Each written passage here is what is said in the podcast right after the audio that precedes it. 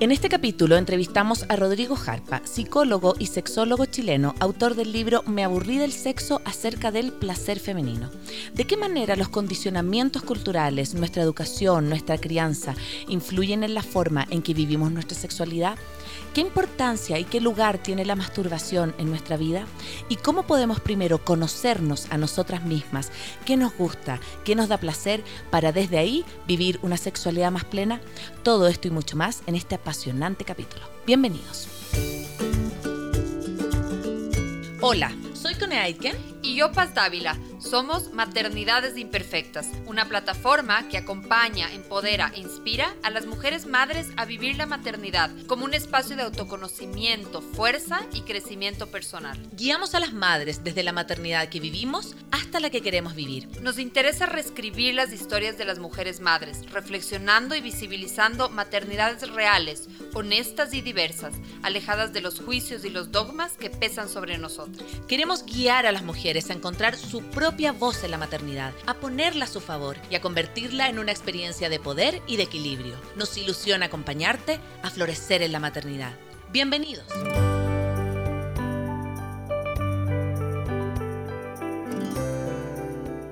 Hola, hola a todos, hola a todas, bienvenidos a un nuevo episodio de Maternidades Imperfectas, este espacio que acompaña y empodera a mujeres madres a vivir su maternidad en mayor bienestar. Mi nombre es Cone Aitken y ya estamos de vuelta presencial con mi amiga Paz después de un largo eh, periodo que estábamos a distancia, yo en Chile y en Ecuador, pero ya volvimos juntas. Así que bienvenidos todos, bienvenidas todas a este nuevo capítulo. Hola con todos, con todas, gracias por estar aquí. Hoy tenemos un tema que, que, va mucho en la línea de lo que nos interesa, del empoderamiento, de conocernos. Vamos a hablar sobre el placer femenino, todos estos mitos con ah, la Cone y yo hablábamos antes de, de, preparando el capítulo y hablábamos con todos estos mitos con los que crecimos en relación a nuestra sexualidad. sobre todo desde aquí de Latinoamérica, creo que justamente estamos como en este momento de repensar, de de alguna manera revisar la historia y ver qué guiones queremos eh, eh, comentarlos y construir de aquí en adelante. Eh, agradecemos aquí a Rodrigo Harpa. Hola Rodrigo, ¿cómo estás?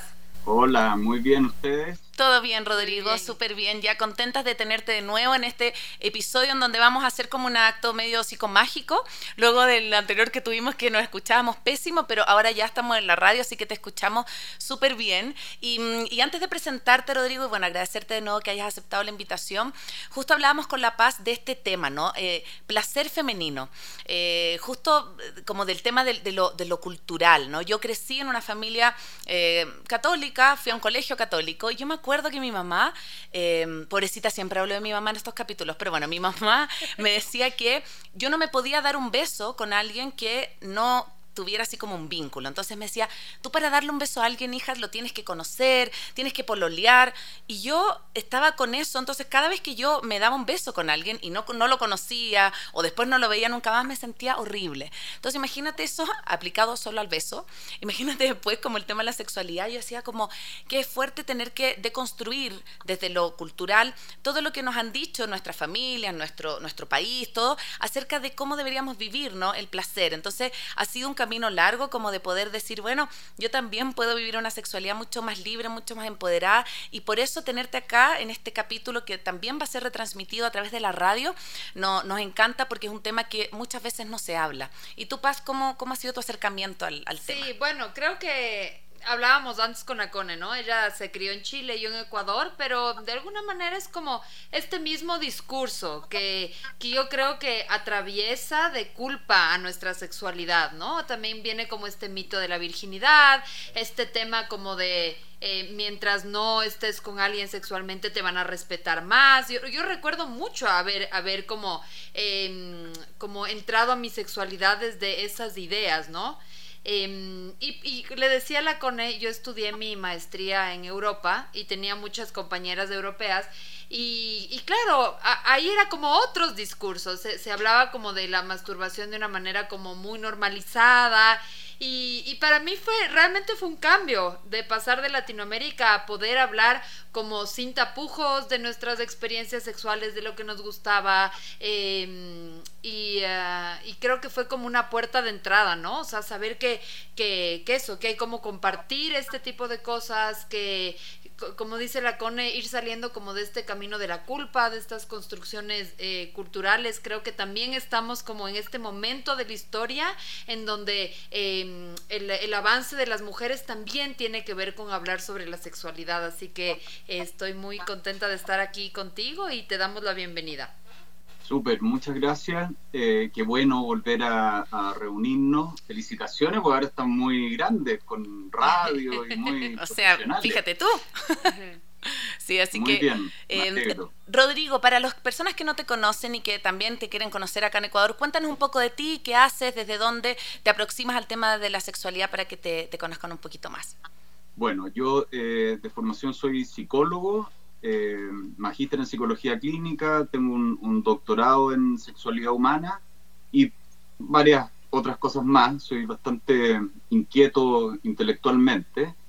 Eh, y ahora justamente me estoy formando eh, en, Estados Unidos para certificarme como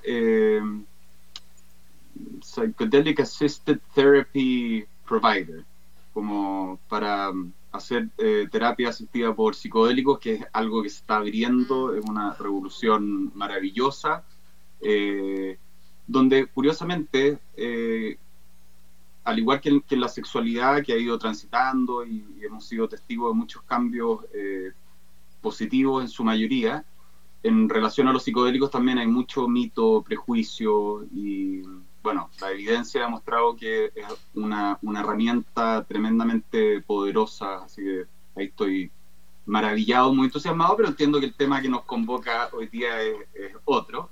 Así que después si me invitan podré profundizar en, Feliz. Feliz. Eh, y bueno, trabajo siendo eh, fundamentalmente terapia, terapia eh, sexual y de pareja, bueno, terapia individual también, la mayoría de los motivos de consulta tienen que ver con dificultades sexuales. Eh, trabajo mucho en educación sexual, tengo también un programa de radio, eh, he escrito algunos libros, Me aburrí el sexo, que lo pueden encontrar, está en Amazon para Kindle. Y, mm, y relacionando un poco lo que planteaban ustedes, eh, ligado a los motivos de consulta, a las problemáticas que se ven diariamente en la consulta, muchas, muchas veces eh, tienen que ver con creencias, con imposiciones, con creencias limitantes, eh, con discursos que nos dicen cómo deberíamos vivir nuestra mm. sexualidad, que ustedes lo mencionaron en parte ahí, eh, y que, que, ha ido cambiando desde lo más represivo, lo culposo, lo pecaminoso, más desde la prohibición, a eh, ahora quizás una especie de obligación de el placer, obligación de lo sexual. Es como que nos estábamos en un polo de mucha represión y ahora en un polo de, de obligación. Y, y, si bien el, el, placer es un derecho, eh, y que a mí me gusta mucho que sea considerado, está dentro de los derechos sexuales y reproductivos, eh, es importante también que no lo vivamos como una obligación, Creo que estamos llenos de obligaciones, mm. eh, desde cómo tenemos que ser físicamente, de cómo tenemos que ser en el trabajo, en la vida, como padres, como madres, los 8.500 libros y teorías y cosas. Eh, entonces también cuando en la sexualidad eh, se nos van imponiendo estas obligaciones o formas de cómo debiésemos ser, nos vamos limitando, nos vamos perdiendo lo que para nosotros desde nuestra individualidad, desde nuestra historia y desde lo particulares que somos, eh, nos puede hacer sentido disfrutar lo que, lo que nosotros podemos encontrar eh, que es importante, que tiene, tiene algún sentido. Sí, y con respecto a eso, que bueno, lo que, lo que hablas como de ahora que está esta como tiranía o de, tener que disfrutar, ¿no? Del placer. ¿Cómo sientes tú que ha ido involucionando o evolucionando como la historia del deseo femenino? Que yo siento que antes no se hablaba tanto, que antes obviamente estaba más, más como eh, a una esfera más masculina, ¿no? Y el deseo o el placer femenino nuevamente estaba más en lo doméstico, más en lo interno. ¿Cómo sientes que ahora em, como mujeres estamos como, no solamente como decía La Paz, hablando de eso, sino que enfrentándonos en nuestra cotidianidad a nuestro propio deseo, nuestro propio placer, nuestra propia capacidad también de encontrar, no necesariamente con un otro, sino que en nosotras mismas ese, ese deseo. Bueno, yo creo que, ha ido cambiando bastante en, no mucho tiempo.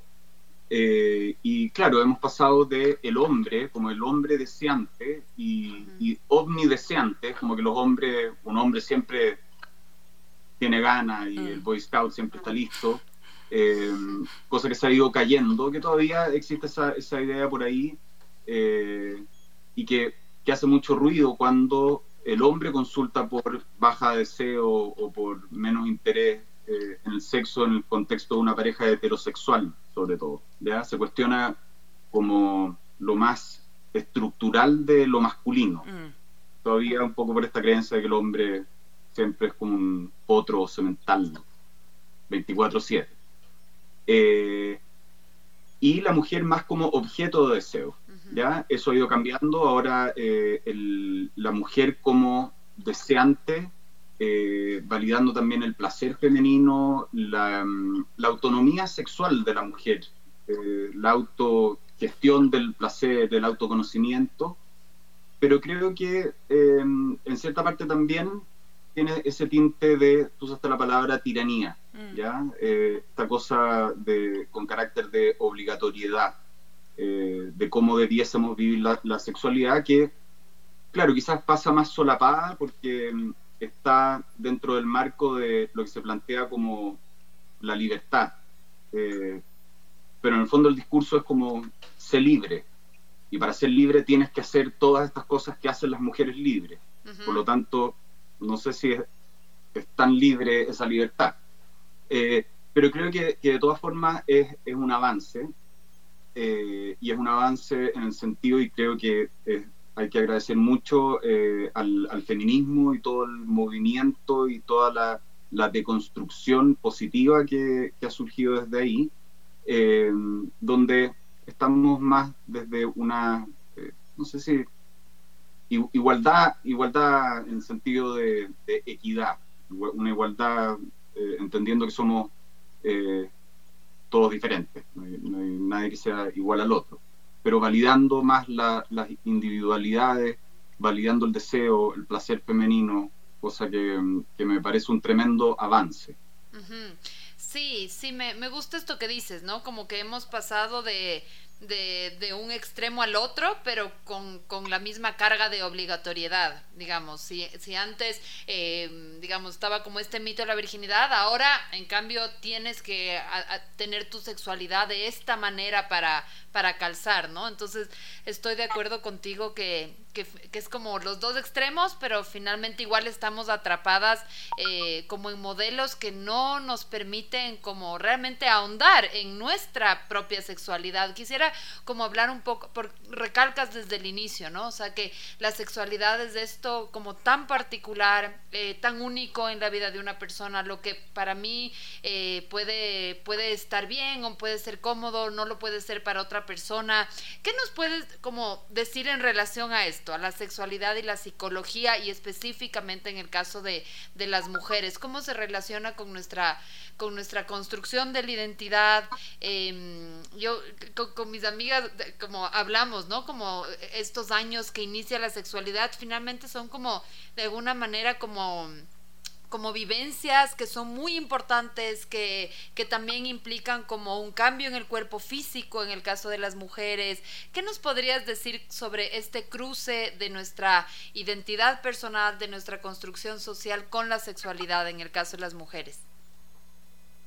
Oye, ahí aprovecho de, hacerles una pregunta. Eh, yo soy bien preguntón. Eh, porque a mí me llama la atención en general lo que me, toca ver a mí es que las mujeres hablan mucho más abiertamente de, sexo, más abiertamente en el sentido de que también pueden hablar desde las dificultades, desde las carencias, desde lo que falta, pero en general los hombres hablan más desde la potencia, como, que, como que siempre se están midiendo quién lo tiene más grande, o metafórica o mm. concretamente hablando.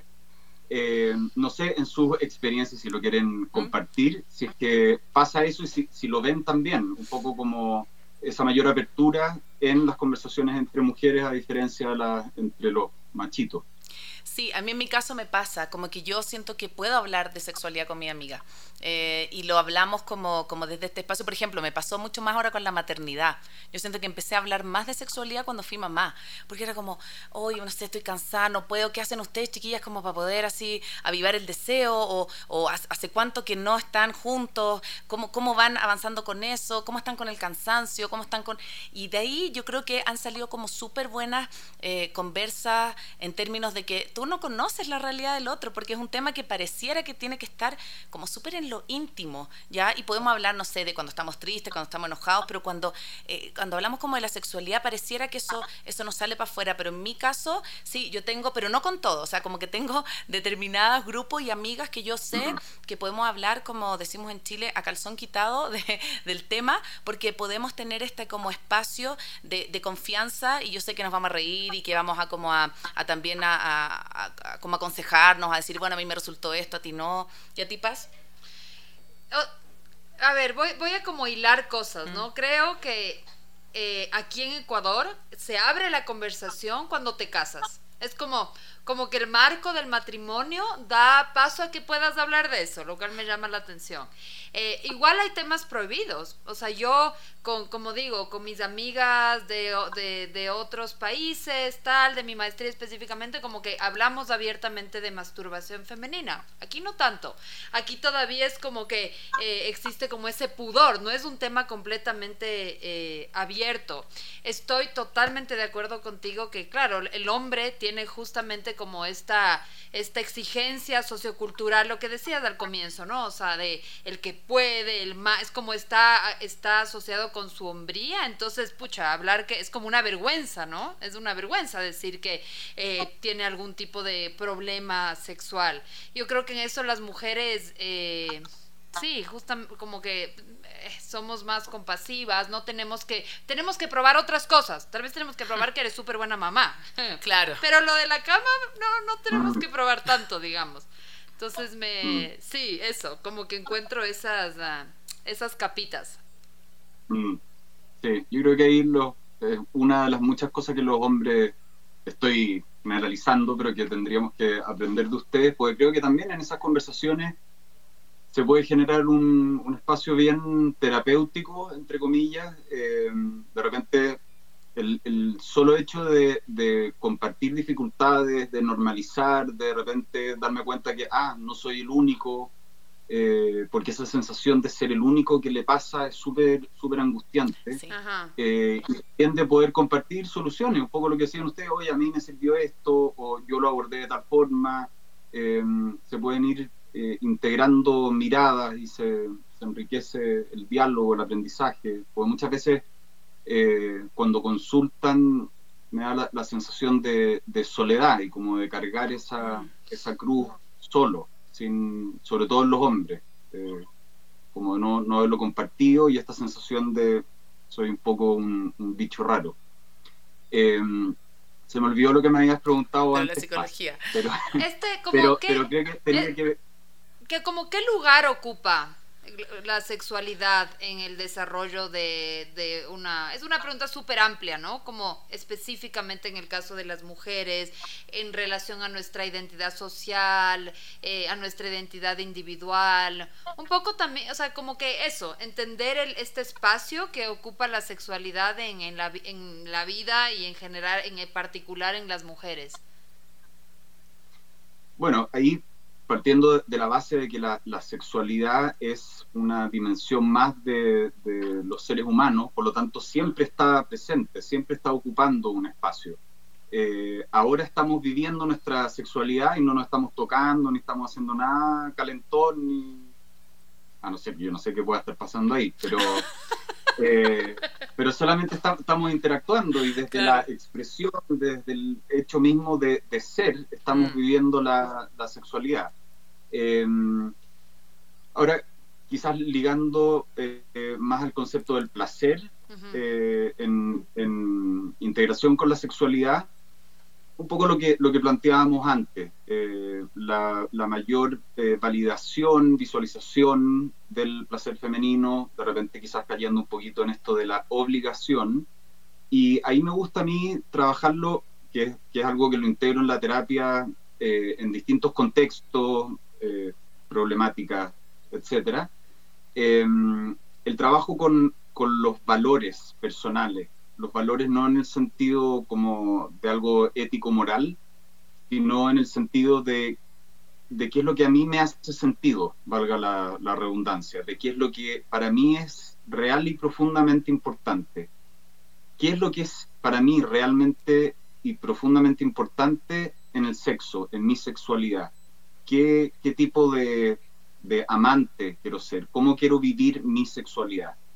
Eh, lo que implica un, un, trabajo de autoconocimiento, de, de mirarse más a uno más que estar mirando en la revista Cosmopolitan o en, en lo que nos dicen otras personas.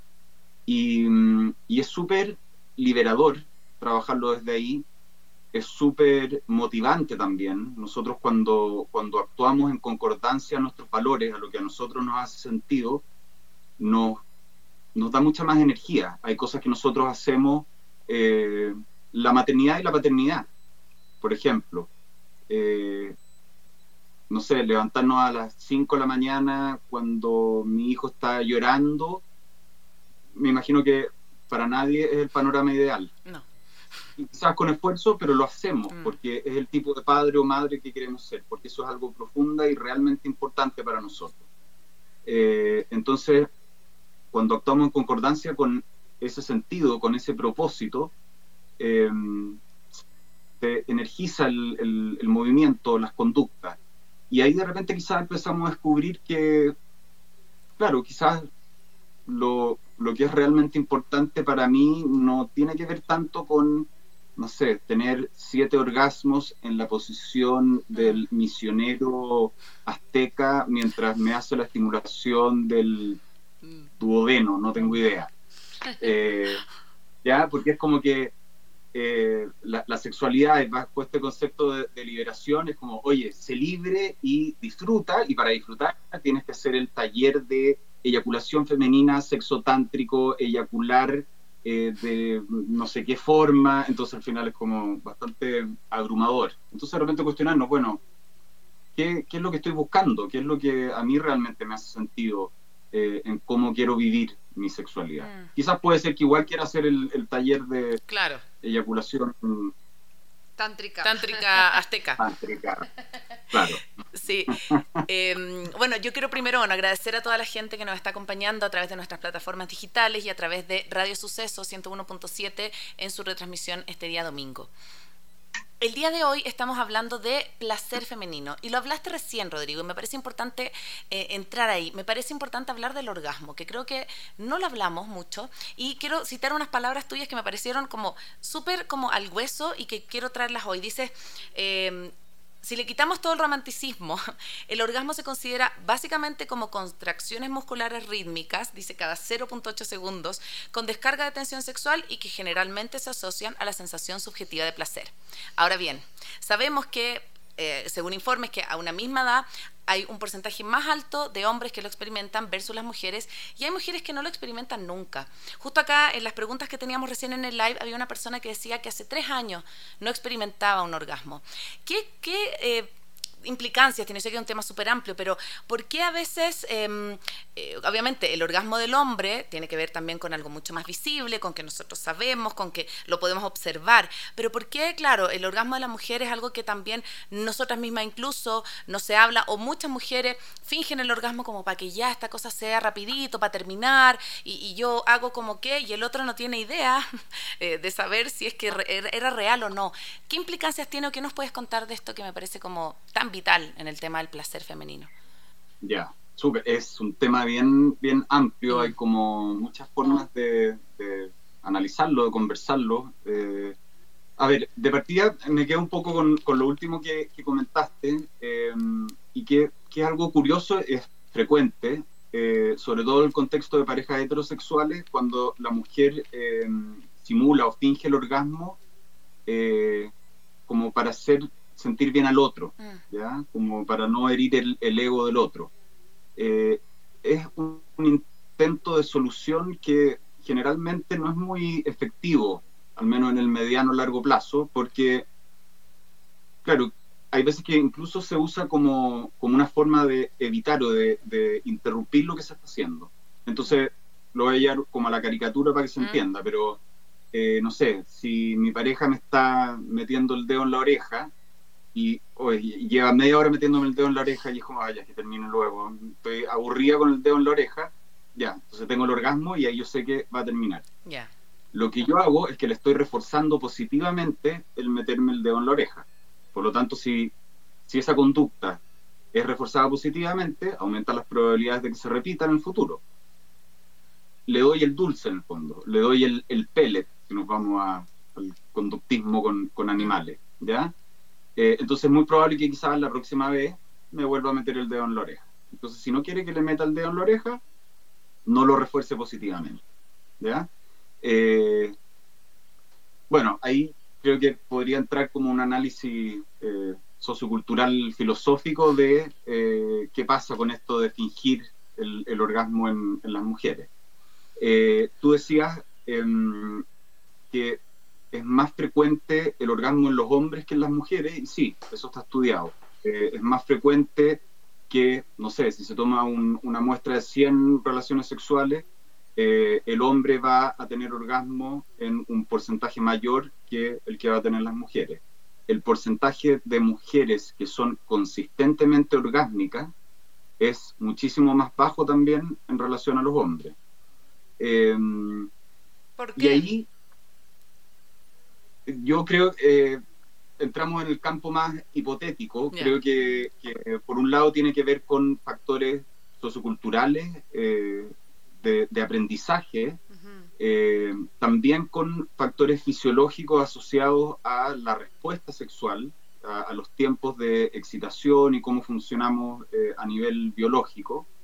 Eh, entonces son distintos los condicionantes que pueden ir siendo variables que, que intervienen. otra cosa que iba a decir es que, ah, en general no hay mucha imposición en el hombre de cómo tiene que ser el orgasmo. Es como ya, el hombre orgasmo, mm. ¿ya? Pero en la mujer está el orgasmo vaginal, el orgasmo eh, clitoridiano, ¿ya? Y eso es una herencia de Freud que decía que eh, el orgasmo maduro o el más sano, por decirlo, era el orgasmo vaginal, ¿ya? Y el orgasmo eh, a través de la estimulación del clítoris podría ser un orgasmo eh, más infantil o asociado a algún, algún tipo de neurosis, etc. Hoy día sabemos que eso está absolutamente eh, desmentido y que sobre el 70% de las mujeres necesita estimulación directa del clítoris para llegar al orgasmo. Por lo tanto, al menos estadísticamente hablando, es mucho más normal tener un orgasmo a través de la estimulación del clítoris versus eh, solamente a través de la, de la penetración cosa que quizás también es una herida al ego masculino, porque bueno, nos damos cuenta que la penetración y que el pene penetrando no es tan importante en ese, en ese sentido. Em, sí, te, interrumpo para, para ir eh, nutriendo la conversación. Justo como este fue el debate de, de este artefacto, el Satisfyer, ¿no? Que tuvo como su boom eh, porque implica, o sea, eh, justamente como asegura orgasmos femeninos desde esta vibración en el clítoris sin penetración. de alguna manera como desafiando como esta idea fálica del orgasmo, ¿no? Entonces yo creo que es, el Satisfyer, digamos, ha sido como este artefacto que ha ilustrado súper bien este punto, ¿no? Sí, sí, mira, un, un buen punto, sí, totalmente. Como que nos, nos enrostró mm. lo, que ya se venía planteando y que, bueno, igual estaba comprobado con, con hechos y, con evidencia.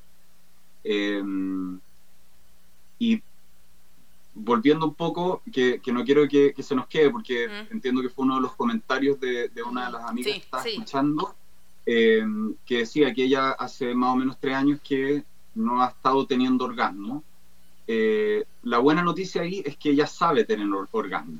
¿ya? Es un poquito más, más complicado, entre comillas, si es que ella nunca ha tenido orgasmo. ¿ya? Entonces, si es que ella sabe tener orgasmo, es lo que se conoce como una anorgasmia secundaria. Cuando es de toda la vida es primaria, cuando de un tiempo a esta parte comienza a tener dificultad para tener orgasmo es secundaria. Y así con todas las eh, disfunciones sexuales. Primaria toda la vida, secundaria desde un tiempo a esta parte. Em, bueno, ahí habría que, indagar y muchas veces dentro de las preguntas como para ir eh, descartando, eh, sería importante saber si es que está tomando algún tipo de medicamentos de forma regular. Eh, muchos de los psicofármacos que al menos en Chile se consumen en cantidades gigantescas y particularmente los antidepresivos retardan o dificultan el orgasmo. De hecho, muchos de los eh, antidepresivos de la familia de los inhibidores selectivos de recaptación de serotonina, que son dentro de los más usados, eh, se usan eh, como coayudante o parte del tratamiento para la eyaculación precoz primaria en hombres. Mm. Entonces, sería importante partir descartando el uso de medicamentos, factores orgánicos, y después, bueno, eh, no, es el, contexto, pero ir también eh, identificando variables de su contexto, qué es lo que ha ido cambiando, mm. Eh, si antes estaba con, una pareja estable o no, cómo ir viendo más lo... lo ella, ella lo asocia con la rutina. Con la rutina, dice, sí.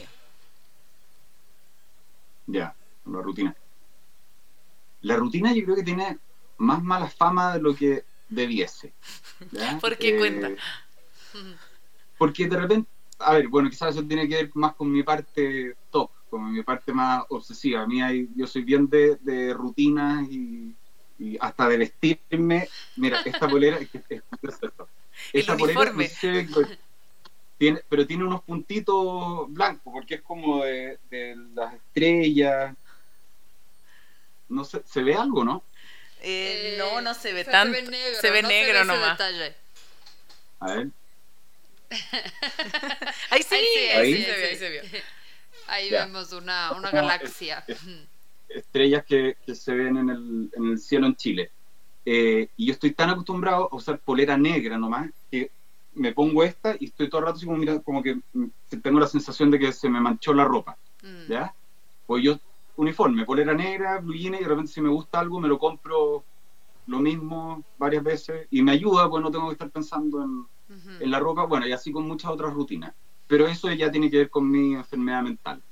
Eh, pero en general, si nosotros pensamos, hay muchas rutinas diarias y que las repetimos constantemente, que si no estuvieran, las echaríamos muchísimo de menos.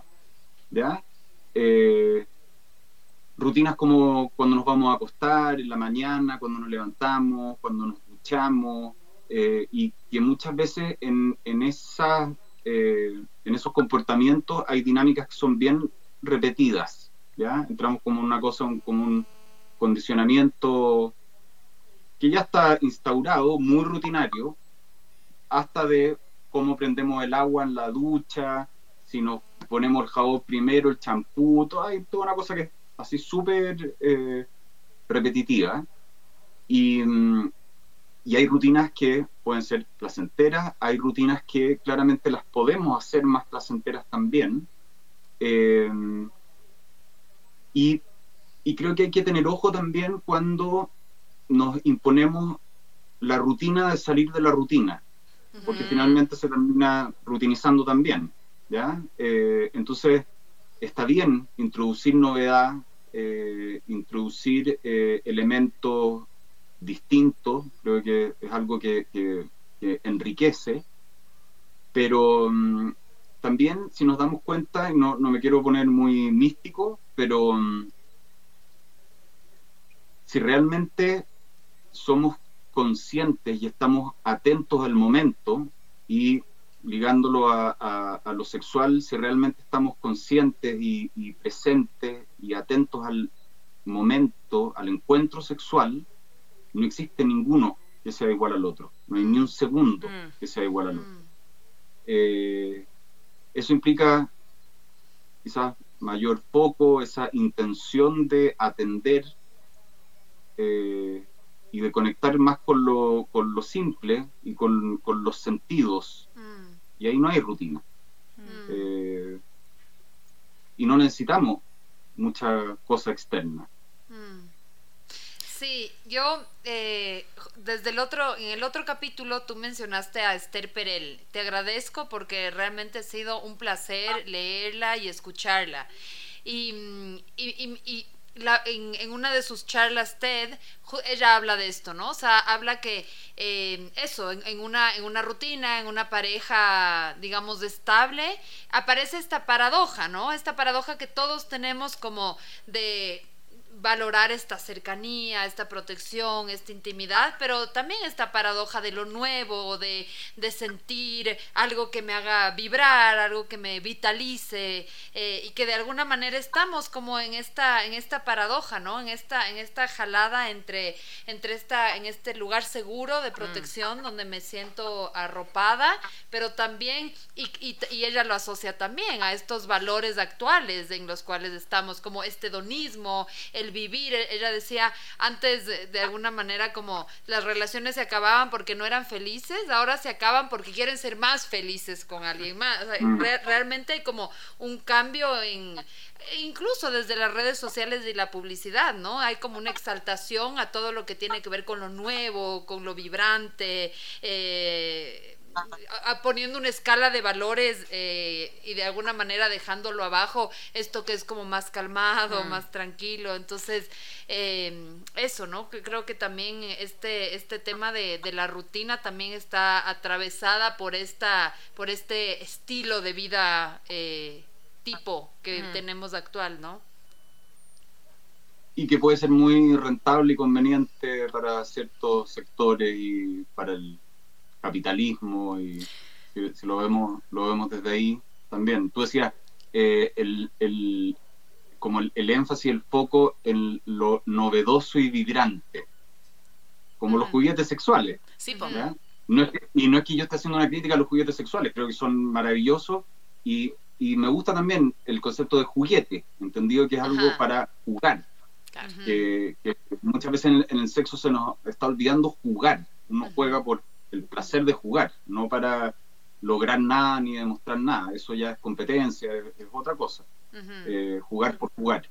Eh, pero claro, se podría ver desde ahí un poco eh, de cómo, cómo se va se va cosificando todo. Mm. y claro, es como que ya esta persona ya no es novedosa y vibrante, entonces vamos a la siguiente. Mm.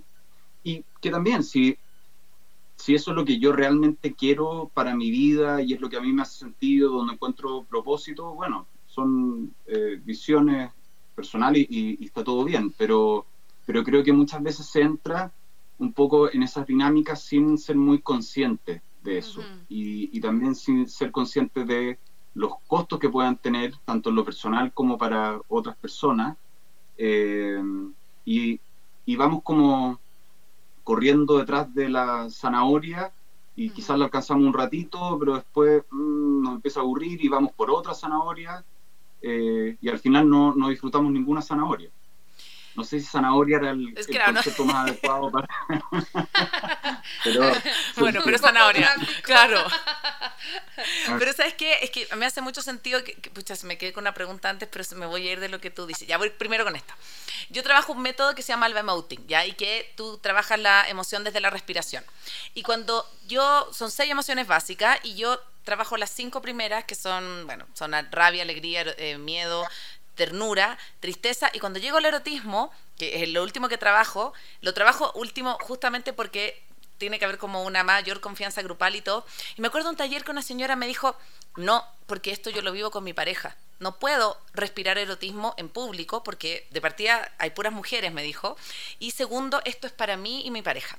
Entonces, cuando yo le conversaba, le decía, pero es que igual que todas las emociones, primero el erotismo, el placer, lo tienes que ver primero en ti y después, si quieres compartirlo, bacán que lo quieras compartir.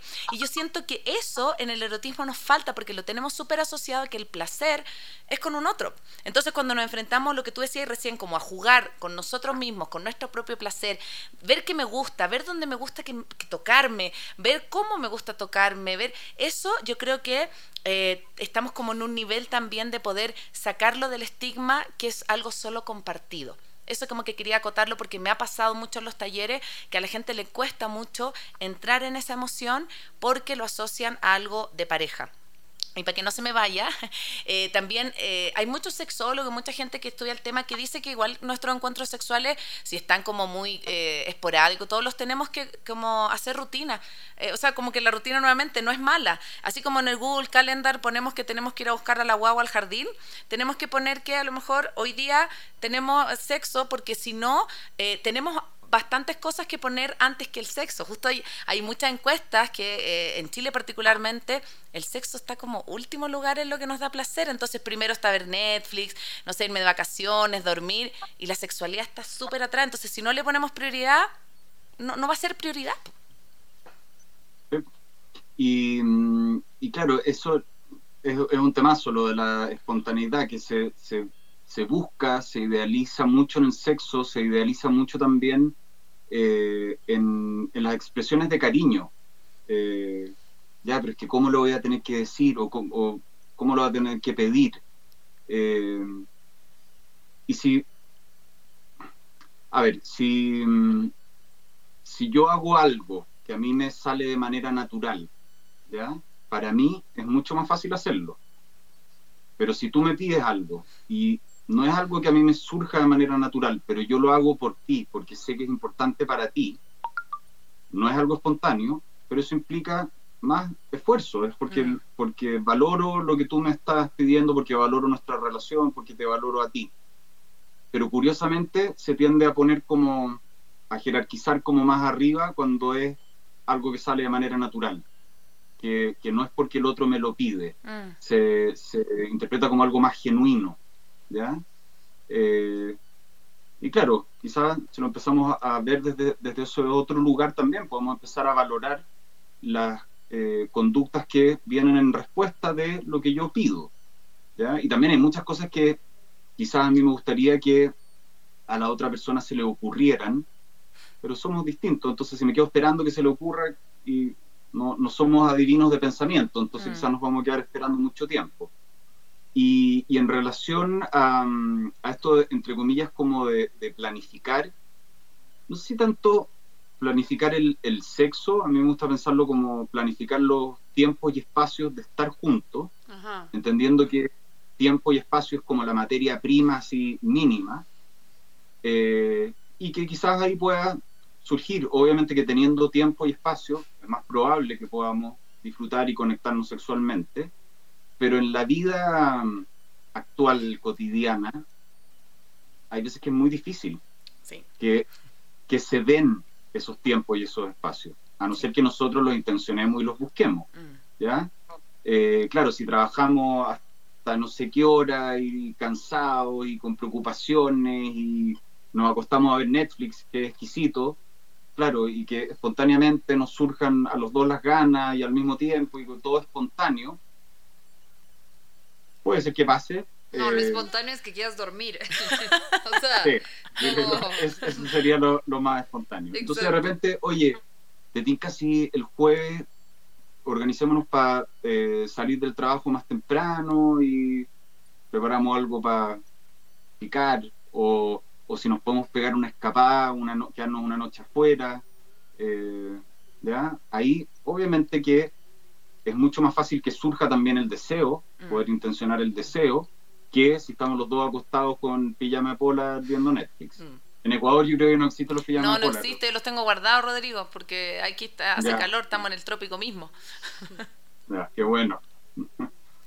Eh, bueno, primero agradecer a quienes nos están escuchando, eh, que están comentando, eh, de alguna manera como secundando lo que, lo que vamos, vamos hablando.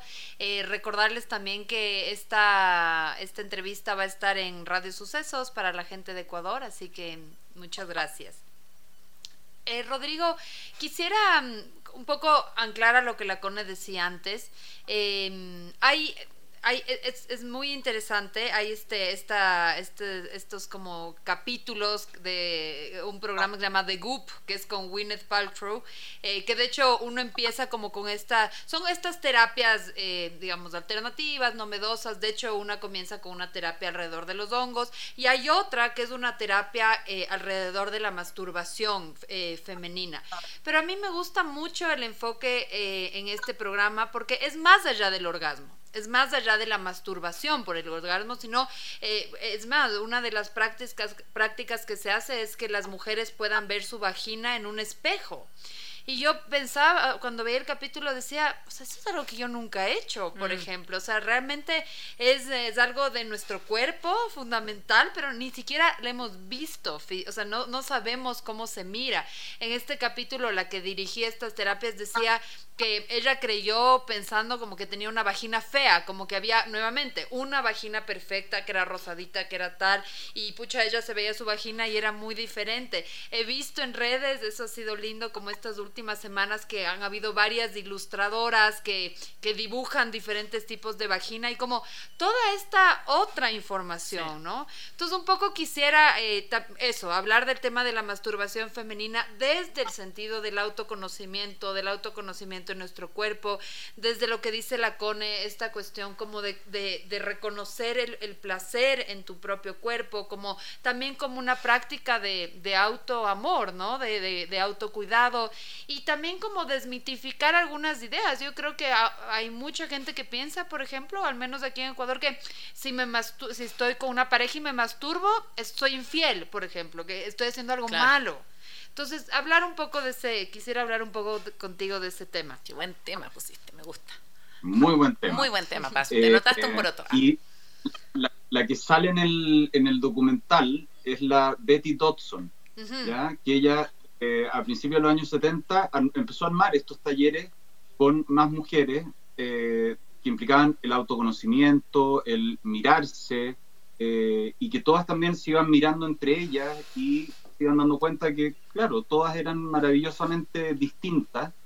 Eh, y ella también plantea un, discurso político, ya contracultural, muy fuerte a través de, estos talleres.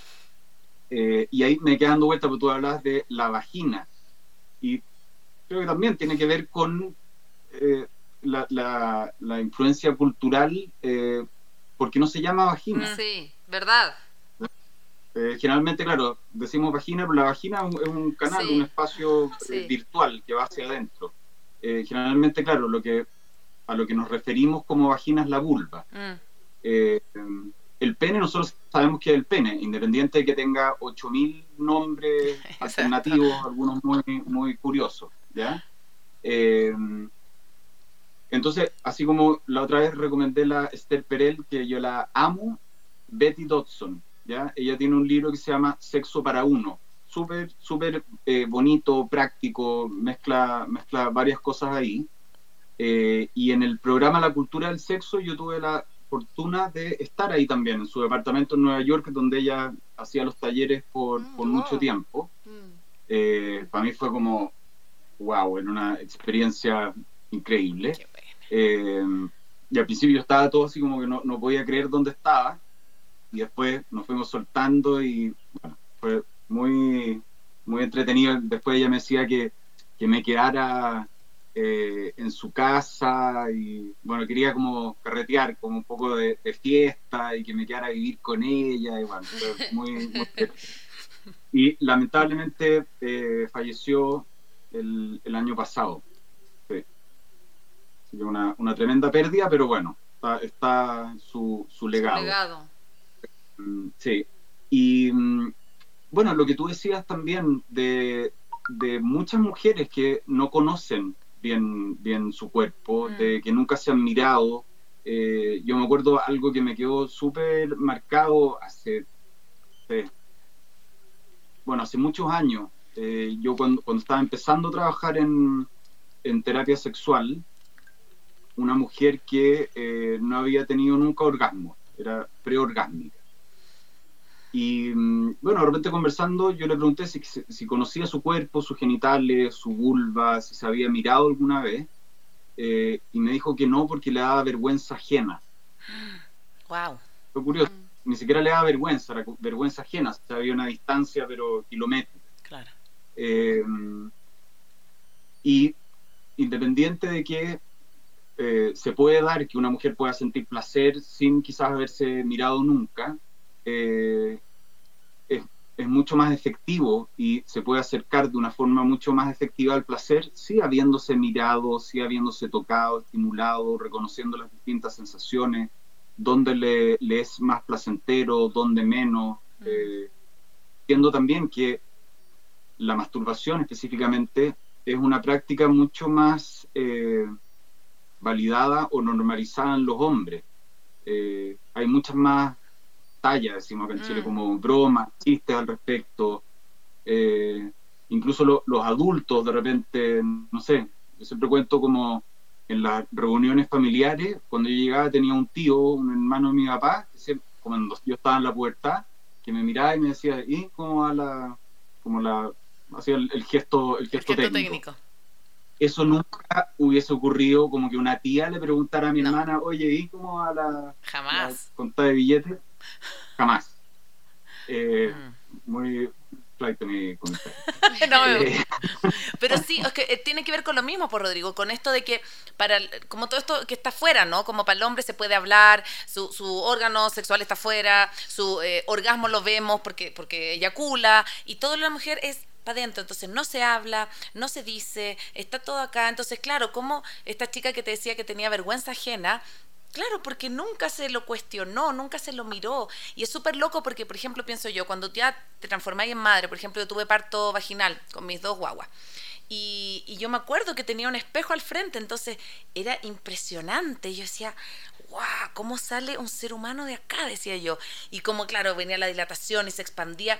Y claro, yo después me acuerdo que yo decía, ¿cómo voy a volver a ser yo? O sea, ¿cómo va, esto va a volver a su tamaño? Y claro, cuesta y todo después de un tiempo y que sé yo, como que todo vuelva a, a cuajar.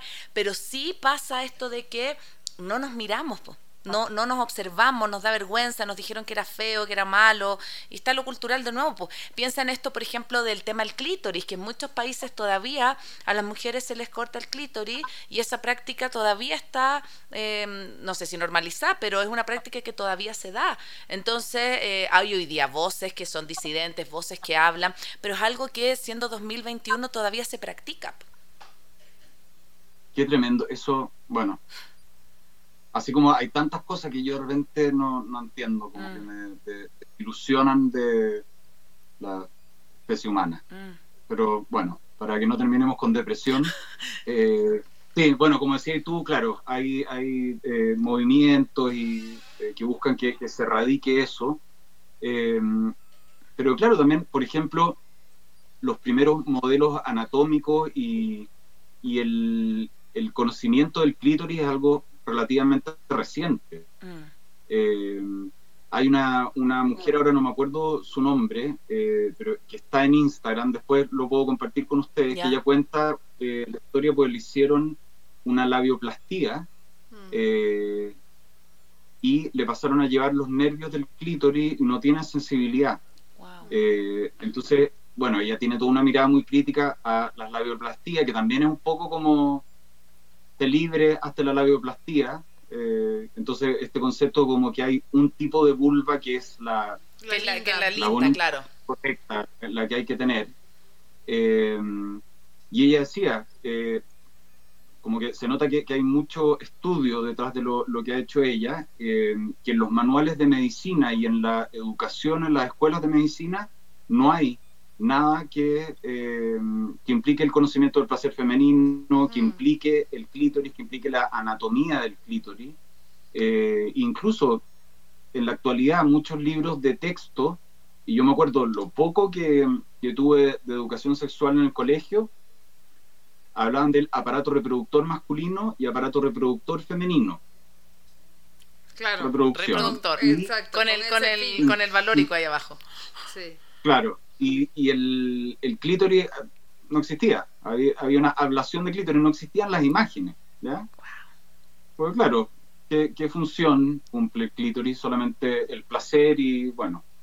Eh, pero claro, eh, eso ha ido cambiando y, y como decís tú también, eh, en, en, relación a este ejemplo que contabas del taller y, y con esta mujer que, que, le costaba como la conexión desde lo, desde lo personal eh, y que es súper importante en general, ¿ya? Eh, partir desde uno y después ir a buscar afuera. Eh,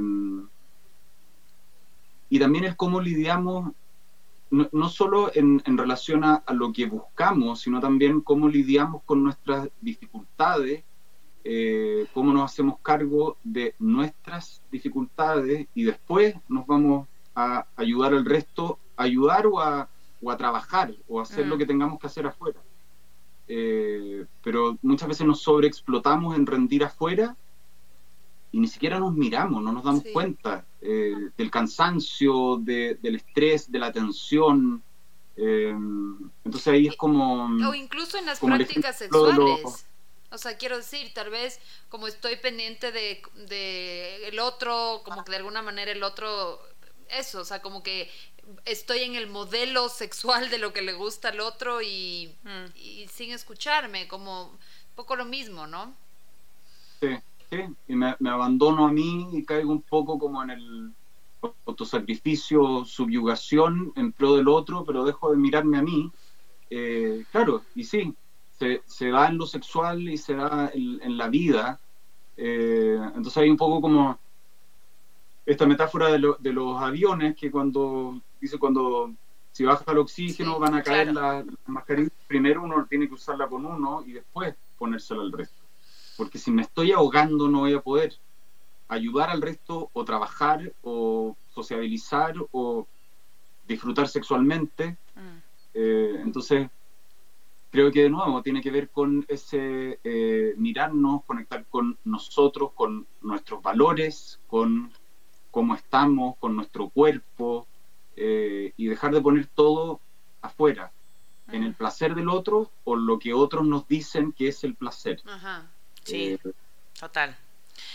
Uy, em, qué, placer hablar contigo, Rodrigo. Hablando del placer, qué placer es tener este tipo de conversas y como justo hacíamos con La Paz, de, de, poder abrir estos temas, porque nosotros partimos, claro, como un podcast de maternidad y hoy día estamos también indagando más en el mundo de la mujer y como que sentimos que particularmente, bueno, en Chile quizás se habla un poco más, tú tuviste este programa La Cultura del Sexo, hay una posibilidad como de tenerlo más, pero sentimos que en Ecuador hay una súper deuda como con estos temas. Entonces, claro, salimos a toda Latinoamérica, pero estamos súper como como, contentas de poner estos temas acá en, como en la agenda, que la gente los pueda hablar, que, que a lo mejor el domingo cuando la persona lo escuche, después se quede conversando y diga, oye, ¿Qué te parece esto? ¿Te, has puesto a pensar en estos temas que hablaron?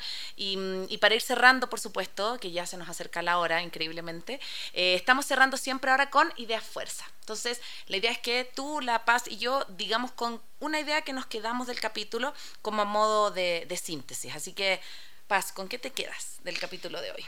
A ver, estaba pensando, me voy a ir como los dos extremos, desde lo muy personal hasta lo político. Me gustó mucho esto que dijiste al comienzo, como la sexualidad es más allá del, mucho más allá del encuentro sexual, mucho más allá del orgasmo. Es, es, o sea, es como nuestro despliegue como seres humanos y creo que eso es lindo y como que apoderarnos y empoderarnos como de esta, de esta dimensión sexual que todos tenemos, me parece que que, es, que, es, importante, que es como parte de nuestra expresión, que también eh, hemos hablado con la Cone, ¿no? Como también está ligado al placer, que es también un modo de estar en la vida, ¿no es cierto? No, mm. no, no tanto de como desde el hacer, desde, sino como también, lo, y tú también decías en algún punto, ¿no? Como esto que tiene que ver con sentir, con estar, con disfrutar.